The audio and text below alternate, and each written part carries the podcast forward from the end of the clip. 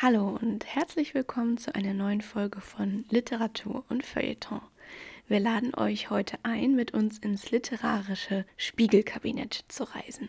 Vielleicht habt ihr ja schon mal diesen Werbespot mit Cristiano Ronaldo gesehen, wo er umgeben von Spiegeln trainiert. Der Clip ist von 2010, man kann ihn sich auf YouTube anschauen. In dem Spot erzählt Ronaldo von einem Begleiter, der ihn nach jedem Fußballspiel verfolgt und zu weiteren Leistungen antreibt. He's a real pain, sagt er aber am Ende gibt er auch zu, diesen jemand zu lieben. Es stellt sich heraus, dieser jemand ist niemand anders als er selbst. Ist Cristiano Ronaldo also ein moderner Narzisst? Spiegel sind in der Literatur ein beliebtes und sehr häufiges Motiv. Es gibt so viele Beispiele, dass wir heute gar nicht alle genauer betrachten können. Manche von euch haben vielleicht den Parzival von Wolfram von Eschenbach gelesen. Die Figur Gavan besitzt dort eine Spiegelsäule, mit der er von seinem Turm aus kilometerweit blicken kann und sofort sieht, wenn sich Feinde nähern. Ovid erzählt in seinen Metamorphosen von Medusa, die jeden zu Stein erstarren lässt, der sie ansieht. Der Held Perseus kann sie besiegen, indem er einen Spiegel benutzt.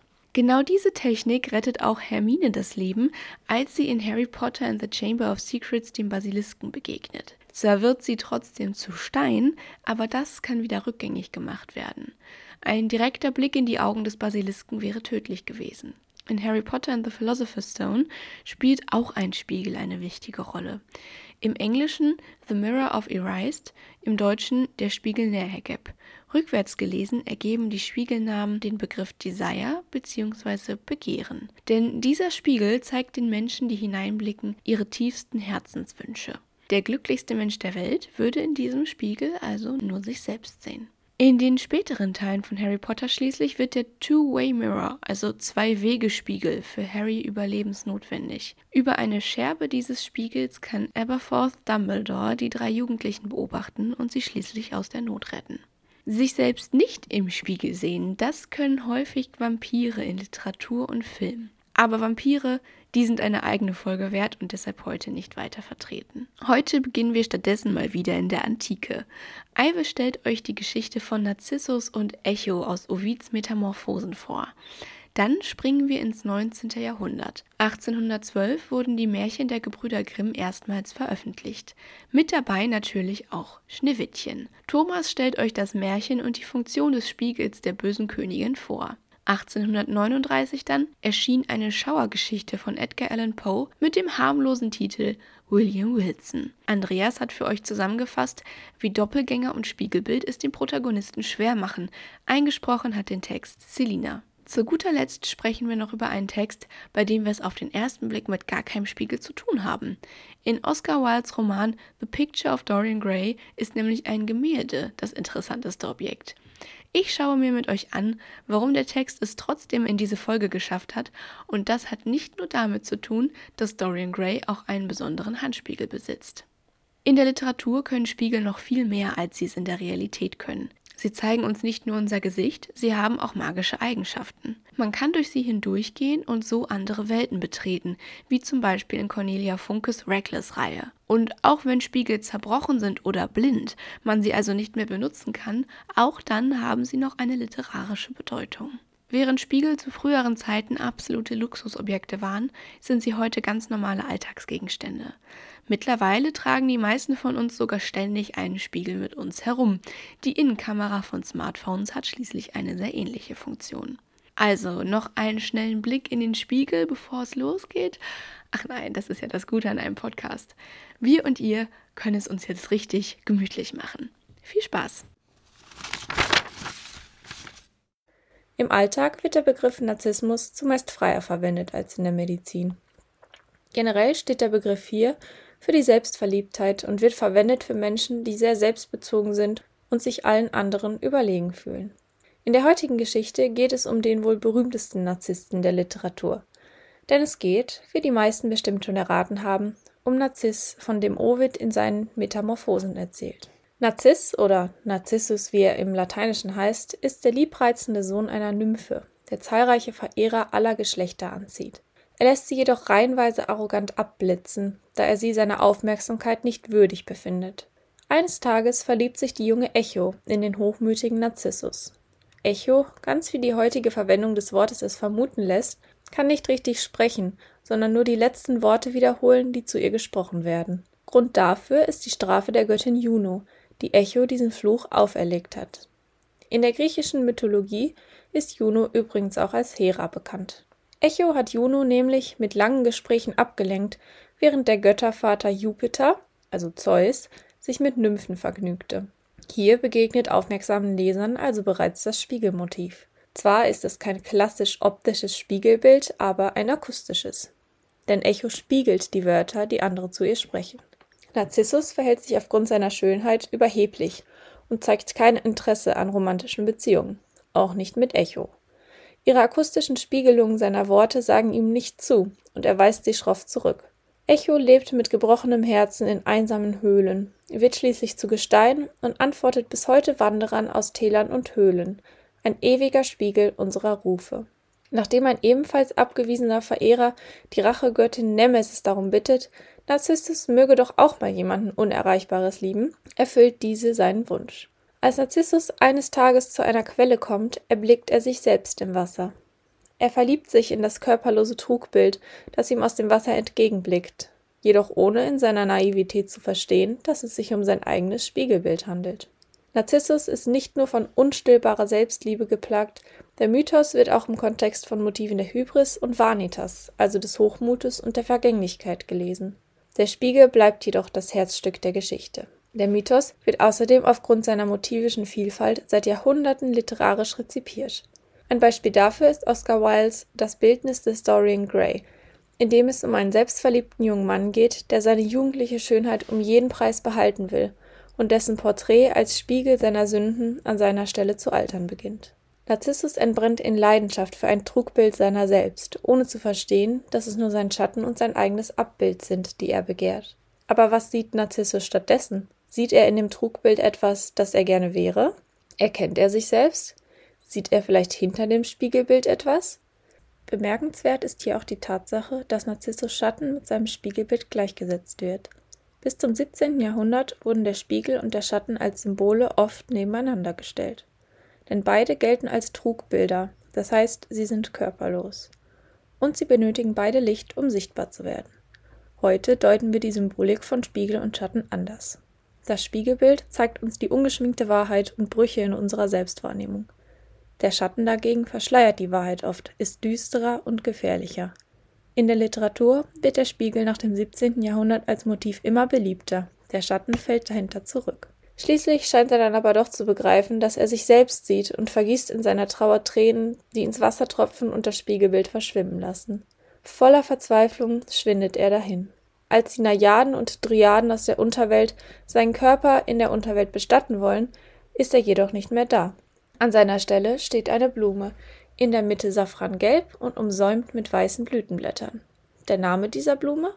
Richtig, Narzisse.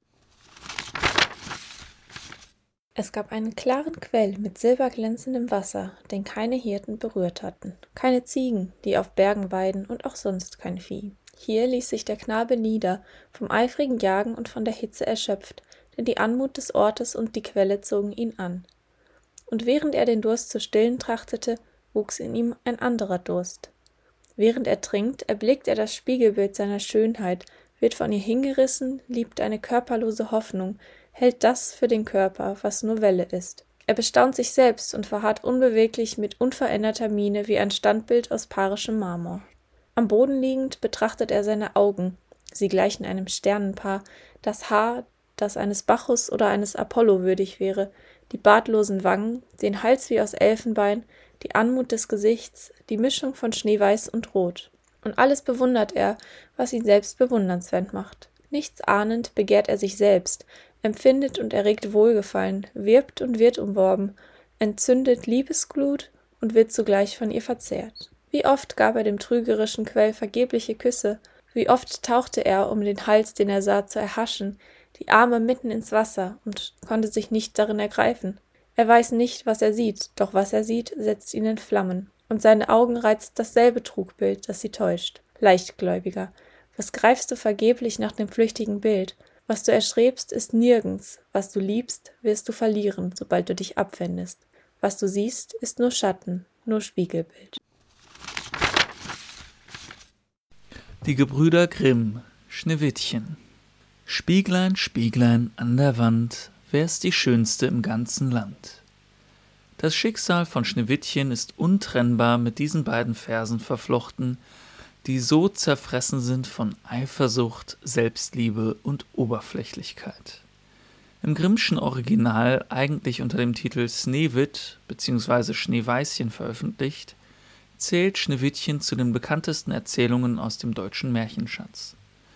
Einmal mehr ist es eine böse Stiefmutter, die als das ausgemachte Böse in Erscheinung tritt. Nach dem Ableben der rechtmäßigen Königin, die das Töchterlein Schneewittchen hinterlässt, tritt die Stiefmutter an den freien Platz an der Seite des Königs. Gleichfalls tritt sie vor den Spiegel, in dem sie sich beschaut und den sie mit den immer gleichen Worten anruft.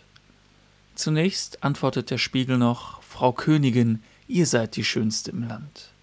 Doch schon bald ist Schneewittchen zu einer bildschönen jungen Dame herangewachsen, so dass der Spiegel der stiefmütterlichen Königin erwidert Frau Königin, ihr seid die Schönste hier, aber Schneewittchen ist tausendmal schöner als ihr. Und so plant die Stiefmutter einen heimtückischen Mord an der personifizierten Unschuld. Ein Mord so schlimm, dass ihn sogar der Täter, der Jäger, nicht auszuführen vermag. Er lässt Schneewittchen allein im Wald zurück und bringt der Königin als Symbol für Schneewittchens Tod ein blutiges Wildschweinherz. Die Königin glaubt, wieder die Schönste im Land zu sein, doch einmal mehr ist es der Spiegel, der ihr die Wahrheit enthüllt. Frau Königin, ihr seid die Schönste hier, aber Schneewittchen über den Bergen bei den sieben Zwergen ist noch tausendmal schöner als ihr. Über den Bergen bei den sieben Zwergen hat Schneewittchen eine neue Heimat gefunden, weil sich die Zwerge liebevoll um das schöne Kind sorgen und ihm Obdach spenden. Da sich die Königin durch den Jäger getäuscht sieht, will sie nun selbst Hand anlegen. Als erstes plant die eifersüchtige Königin, Schneewittchen einen Schnürriemen zu verkaufen, der die Luft abschneidet. Doch die Zwerge retten das naive Mädchen, das auf den Tauschhandel mit der vermeintlichen alten Marktfrau eingeht. Wieder ist es der Spiegel, der der Königin ihr Scheitern offenbart. Sie greift nun zu einem giftigen Kamm als Mordwerkzeug. Auch hier ist Schneewittchen nicht vor der Bosheit ihrer Stiefmutter gefeit, doch auch diesmal retten die sieben Zwerge ihr das Leben. Als die Königin neuerlich durch den Spiegel von Schneewittchens wohlgemutem Leben bei den sieben Zwergen und ihrer ungebrochenen Schönheit erfährt, greift sie zu einem giftigen Apfel. Der Apfel als biblische Ursünde ist das perfekte Mordwerkzeug, weil es all die Verlockungen repräsentiert, denen das junge Mädchen erliegen kann. Zugleich können die Zwerge Schneewittchen nicht länger zu Hilfe eilen, denn diesmal hat sie sich nicht einer äußerlichen Eitelkeit hingegeben, sondern der Teufelsfrucht. Der neuerliche Sündenfall, getränkt in Gift, ist für die Zwerge unumkehrbar. Doch sind die Zwerge zugleich nicht das Ende der Geschichte, denn wie wir alle wissen, wird die junge Prinzessin durch einen Prinzen gerettet. Nicht wie in der Disney-Fassung ein Kuss, sondern die Erschütterung des Sargtransports holen Schneewittchen in das Reich der Lebenden zurück. Im Grimmschen Märchen lässt der Prinz nämlich den Sarg zu seinem Schloss bringen, da er Schneewittchen auch im Tode bei sich wissen will.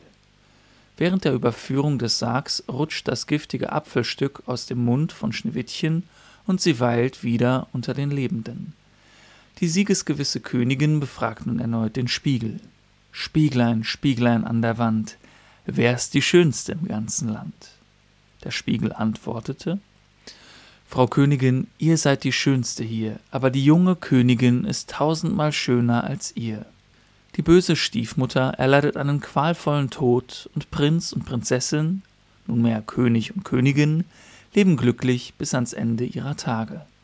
Aber was wird aus dem Spieglein, Spieglein an der Wand? Der Spiegel repräsentiert im Schneewittchen-Märchen vor allem ein Motiv, die Wahrheit und nichts als die Wahrheit. Denn den Spiegel kann man nicht täuschen. Und doch handelt es sich bei der Schönheit ja eigentlich um nichts Objektives, sondern um etwas als total subjektiv wahrgenommenes. Wie kann es sein, dass der Spiegel so allgemeingültig erklären kann, dass Schneewittchen die schönste im ganzen Land ist? Fragen über Fragen. Let me call myself for the present William Wilson. The fair page now lying before me need not be sullied with my real appellation. This has been already too much an object for the scorn, for the horror, for the detestation of my race. To the uttermost regions of the globe have not the indignant winds bruited its unparalleled infamy. Niemand findet sich gerne auf der Schattenseite der Dinge wieder, und so geht es auch Edgar Allan Poes William Wilson. Wilson reflektiert seinen eigenen zwielichtigen Charakter direkt im Auftakt der 1939 erschienenen Kurzgeschichte. Seine moralischen Unzulänglichkeiten öffnen dabei aber lediglich die Vorhänge für den wahren Mittelpunkt der Geschichte, den Konflikt mit seinem alter Ego, das ihm körperlich in seiner eigenen Gestalt gegenübertritt. Wilson trifft seinen Doppelgänger bereits zu Schulzeiten. An der Spitze der Hierarchie seiner Mitschüler stehend, gefällt es ihm gar nicht, dass ein neuer Schüler die Bühne betritt, der seinen Namen teilt und ihm ebenbürtig zu sein scheint. Wilson selber hat die schleichende Ahnung, dass sein Namensvetter ihm sogar überlegen ist, so mühelos wie er mitzuhalten scheint.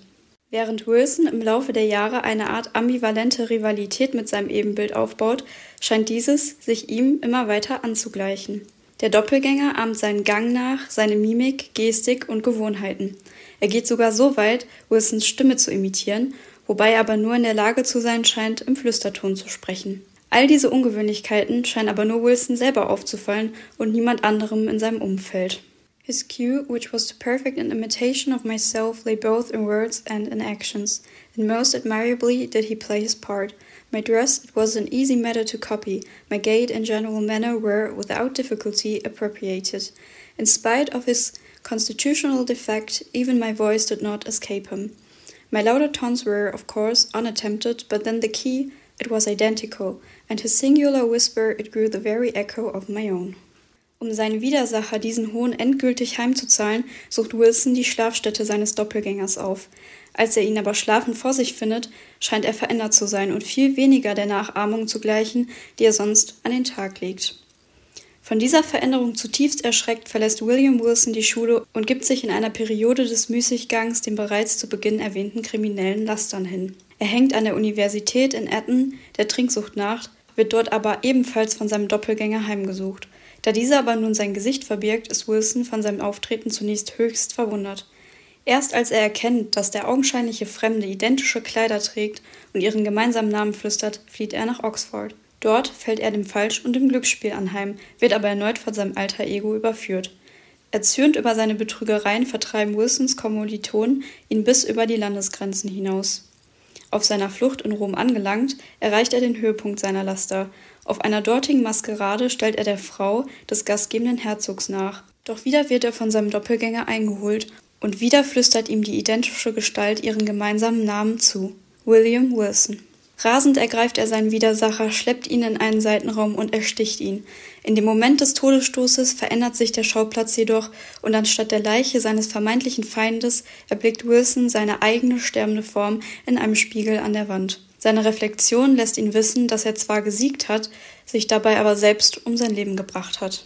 A large mirror, so at first it appeared to me in my confusion, now stood where none had been perceptible before, and as I stepped up to it in extremity of terror, my own image, but with features all pale and dabbled in blood, advanced with a feeble and tottering gait to meet me. Not thread in all the raiment, not a line in all the marked and singular lineaments of that face which was not even identically mine own. It was Wilson, but he spoke no longer in a whisper, and I could have fancied that I myself was speaking while he said, You have conquered, and I yield, yet henceforward art thou also dead, dead to the world and its hopes. In me didst thou exist, and in my death see by this image, which is thine own, how utterly thou hast murdered thyself. An dieser Stelle wird die fortlaufende Implikation des Spiegelmotivs in direkter Weise aufgegriffen und mit dem Motiv des Doppelgängers zusammengeführt. Es handelt sich bei der Spiegelung des William Wilson um eine Aufspaltung des Geistes, des Ichs, des Egos, die in Form eines zweiten Körpers dargestellt wird. Die Auseinandersetzung mit diesem Doppelgänger gleicht dem Streit mit einer inneren Stimme, einem Gewissen, einem moralischen Kompass, in welche Richtung dieser auch weisen mag. Wilsons größte Sünde ist seine einzige Möglichkeit, dem Identitätsverlust zu entgehen und treibt gleichzeitig überhaupt erst seine spätere Selbstreflexion an. Der junge Dorian Gray hat so ziemlich alles, was man sich wünschen kann. Er ist reich, beliebt und hat einen Haufen Verehrerinnen. Aber vor allem ist er eins: schön. Und zwar so schön, dass ein befreundeter Maler unbedingt ein Porträt von ihm anfertigen möchte. Der ungeduldige Dorian geht darauf ein und lässt sich malen. Als Dorian dem fertigen Bild gegenübertritt, wird ihm seine nahezu übermenschliche Schönheit so richtig bewusst. Seine Gefühle sind wechselhaft. Einerseits liebt er das Gemälde, andererseits ist er auch sofort neidisch, denn er erkennt, das Gemälde wird ewig schön bleiben, während er selbst unaufhaltsam altern wird. Und Dorian hat vor nichts mehr Angst als vor dem Altern. Er glaubt, ohne seine Schönheit würde ihn niemand mehr mögen. Aus dieser Angst heraus spricht er ein Stoßgebet. Er wünscht sich, dass das Gemälde an seiner Stelle altert. Und tatsächlich kommt es genauso. Aber das Gemälde altert nicht nur an seiner Stelle. Für jede Sünde, die Dorian begeht, wird es auch hässlicher. Und er begeht so einige Sünden. Er nimmt Drogen, gibt sich dem Glücksspiel hin und treibt verliebte junge Frauen in den Selbstmord. Jetzt fragt ihr euch sicherlich langsam, was das denn bitte alles mit dem Thema Spiegel zu tun haben soll. Gemälde hin oder her, so ein Bild ist schließlich statisch und auch wenn es sich verändert, es funktioniert ganz anders als ein Spiegel. Keine Sorge, wir klären euch auf. Denn Dorian besitzt auch einen Spiegel. Einen kunstvoll gearbeiteten Handspiegel, um genau zu sein. Und den benutzt er, um sich selbst zu betrachten. Weil sich das Gemälde verändert, hat er es auf dem Dachboden eingesperrt, damit niemand sonst es sehen kann. Dorian besucht es regelmäßig und verbringt Stunden damit, im Wechsel das Bild und sich selbst im Spiegel zu betrachten. Denn er selbst bleibt jung und schön, und dieser Kontrast fasziniert ihn ungemein. Gemälde und Handspiegel tauschen hier also ihre Funktion. Der Handspiegel zeigt stets das gleiche schöne Gesicht Dorians. Das Gemälde dagegen ist ein verräterischer Spiegel seiner Seele. Die anderen Figuren kann Dorian alle täuschen. Weil er ewig jung und schön bleibt, glauben sie, dass er völlig frei von Sünde ist. Durch ihre Oberflächlichkeit spiegeln sich die Figuren dazu auch alle gegenseitig, kopieren Modestile und verdecken schlechte Charakterzüge. Ihr ahnt vielleicht schon, dass die ganze Geschichte nur dramatisch enden kann. Das Bild entwickelt immer mehr ein Eigenleben und treibt Dorian schließlich dazu, selbst einen Mord zu begehen. Ganz zum Schluss setzt bei Dorian eine Art Selbstreflexion ein. Er scheint seine Taten zu bereuen. Als er das Gemälde besucht, zerstört er den Handspiegel, denn dieser zeigt ihm nur noch eine Maske und er erträgt den Anblick seiner Schönheit nicht mehr. Er will sich von dem Gemälde befreien und sticht mit einem Messer darauf ein. In diesem Moment wechselt die Erzählperspektive und wir begleiten die Angestellten des Hauses. Als sie Dorian tot am Boden liegend finden, ist dieser völlig entstellt. Das Gemälde aber zeigt wieder sein ursprünglich schönes und junges Gesicht. Wie genau Dorian gestorben ist, bleibt unklar. Aber der Tod war wohl die einzige Möglichkeit für ihn, sich zu seinen Sünden zu bekennen und sein Gewissen zu erleichtern. Die Literatur ermöglicht es Spiegeln also nicht nur, die Hineinblickenden zu zeigen, wie sie sind, sie können die Figuren auch täuschen und ihr Handeln beeinflussen. Und es zeigt sich eine Parallele zu unserer realen Alltagswelt. Denn die Seele eines Menschen konnte bis heute wohl noch kein handelsüblicher Spiegel zeigen. The curiously carved mirror that Lord Henry had given to him so many years ago now was standing on the table, and the white limbed cupids laughed round as of old. He took it up, and he had done on that night of horror when he had first noted the change in the fatal picture, and with wild, tear dimmed eyes looked into its polished shield. Once, someone who had terribly loved him had written to him a mad letter, ending with these idolatrous words The world is changed because you are made of ivory and gold. The curves of your lips rewrite history. The phrases came back to his memory, and he repeated them over and over to himself. Then he loathed his own beauty, and flinging the mirror on the floor, crushed it into silver splinters beneath his heel. It was his beauty that had ruined him, his beauty and the youth that he had prayed for. But for those two things his life might have been free from stain. His beauty had been to him but a mask, his youth but a mockery. What was youth at best? A green, an unripe time, a time of shallow moods and sickly thoughts. Why had he worn its livery? Youth had spoiled him. It was better not to think of the past. Nothing could alter that. It was of himself and of his own future that he had to think. James Vane was hidden in a nameless grave in Selby churchyard. Alan Campbell had shot himself one night in his laboratory, but had not revealed the secret that he had been forced to know. The excitement, such as it was, over Basil Hallward's disappearance would soon pass away. It was already waning. He was perfectly safe there. Nor, indeed, was it the death of Basil Hallward that weighed most upon his mind. It was the living death of his own soul that troubled him. Basil had painted the portrait that had marred his life. He could not forgive him that. It was the portrait that had done everything. Basil had said things to him that were unbearable, and that he had yet borne with patience. The murder had been simply the madness of a moment. As for Alan Campbell, his suicide had been his own act. He had chosen to do it. It was nothing to him. A new life. That was what he wanted. That was what he was waiting for. Surely he had begun it already. He had spared one innocent thing, at any rate. He would never again tempt innocence. He would be good. As he thought of Hetty Merton, he began to wonder if the portrait in the locked room had changed. Surely it was not still so horrible as it had been. Perhaps if his life became pure, he would be able to expel every sign of evil passion from the face. Perhaps the signs of evil had already gone away. He would go and look. He took the lamp from the table and crept upstairs. As he unbarred the door, a smile of joy flitted across his strangely young looking face and lingered for a moment about his lips. Yes, he would be good, and the hideous thing that he had hidden away would no longer be a terror to him. He felt as if the load had been lifted from him already. He went in quietly, locking the door behind him, as was his custom, and dragged the purple hanging from the portrait. A cry of pain and indignation broke from him. He could see no change, save that in the eyes there was a look of cunning, and in the mouth the curved wrinkle of the hypocrite. The thing was still loathsome, more loathsome, if possible, than before, and the scarlet dew that spotted the hand seemed brighter and more like blood newly spilled. Then he trembled. Had it been merely vanity that had made him do his one good deed, or the desire for a new sensation, as Lord Henry had hinted with his mocking laugh, Or that passion to act a part that sometimes makes us do things finer than we are ourselves? Or perhaps all these? And why was the red stain larger than it had been? It seemed to have crept like a horrible disease over the wrinkled fingers. There was blood on the painted feet, as though the thing had dripped, blood even on the hand that had not held the knife. Confess?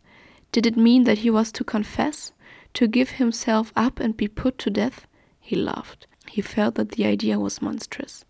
Besides, even if he did confess, who would believe him? There was no trace of the murdered man anywhere.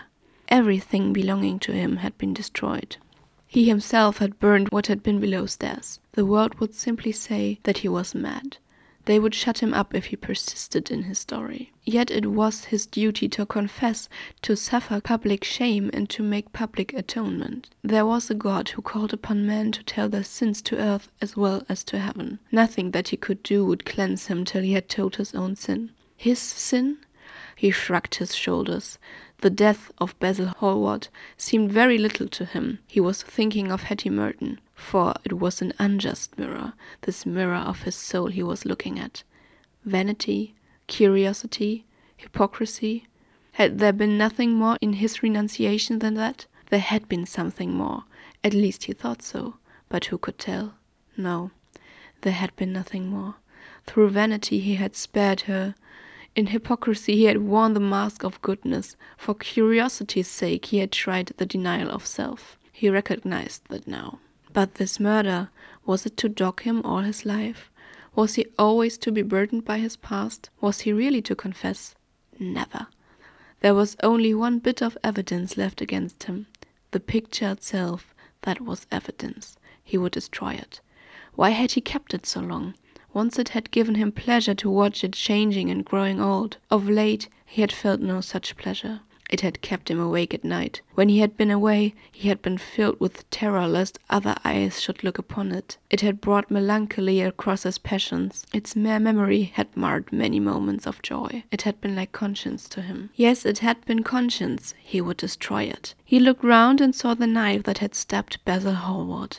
He had cleaned it many times till there was no stain left upon it. It was bright and glistened. As it had killed the painter, so it would kill the painter's work and all that that meant. It would kill the past, and when that was dead, he would be free.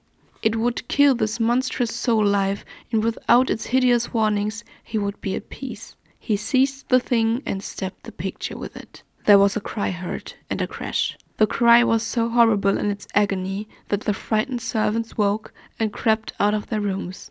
Two gentlemen, who were passing in the square below, stopped and looked up at the great house. They walked on till they met a policeman and brought him back. The man rang the bell several times, but there was no answer. Except for a light in one of the top windows, the house was all dark. After a time, he went away and stood in an adjoining portico and watched.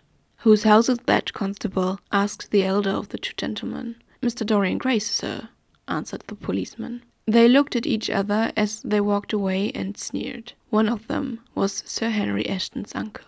Inside, in the servants' part of the house, the half clad domestics were talking in low whispers to each other. Old Mrs. Leaf was crying and wringing her hands. Francis was as pale as death. After about a quarter of an hour, he got the coachman and one of the footmen and crept upstairs. They knocked, but there was no reply. They called out. Everything was still. Finally, after vainly trying to force the door, they got on the roof and dropped down onto the balcony. The windows yielded easily, their bolts were old. When they entered, they found hanging upon the wall a splendid portrait of the master as they had last seen him, in all the wonder of his exquisite youth and beauty. Lying on the floor was a dead man in evening dress with a knife in his heart. He was withered, wrinkled, loathsome of visage. It was not till they had examined the rings that they recognized who it was. Und damit sind wir auch schon wieder am Ende unserer Folge angelangt. Der Weg durchs Spiegelkabinett ist geschafft. Hoffentlich habt ihr euch nicht die Nase gestoßen. Wir hoffen, dass es euch gefallen hat. Und beim nächsten Blick in den Spiegel denkt ihr vielleicht nochmal an die ganzen literarischen Figuren, die schon so ihre Probleme mit Spiegeln hatten. Im Mai erwartet euch eine besondere Folge, denn wir nehmen euch gleich auf zwei literarische Events mit. Wir besuchen die Leipziger Buchmesse und den Studierendenkongress Komparatistik in Bremen und bringen euch von beiden Veranstaltungen akustische Eindrücke mit. Vielleicht hören wir uns also ja nächsten Monat wieder. Bis dahin folgt uns auch gern auf Social Media unter Literatur und Feuilleton, alles klein und zusammengeschrieben. Wir freuen uns immer über Themenwünsche, Kritik und Anregungen. Macht es gut und bis zum nächsten Mal.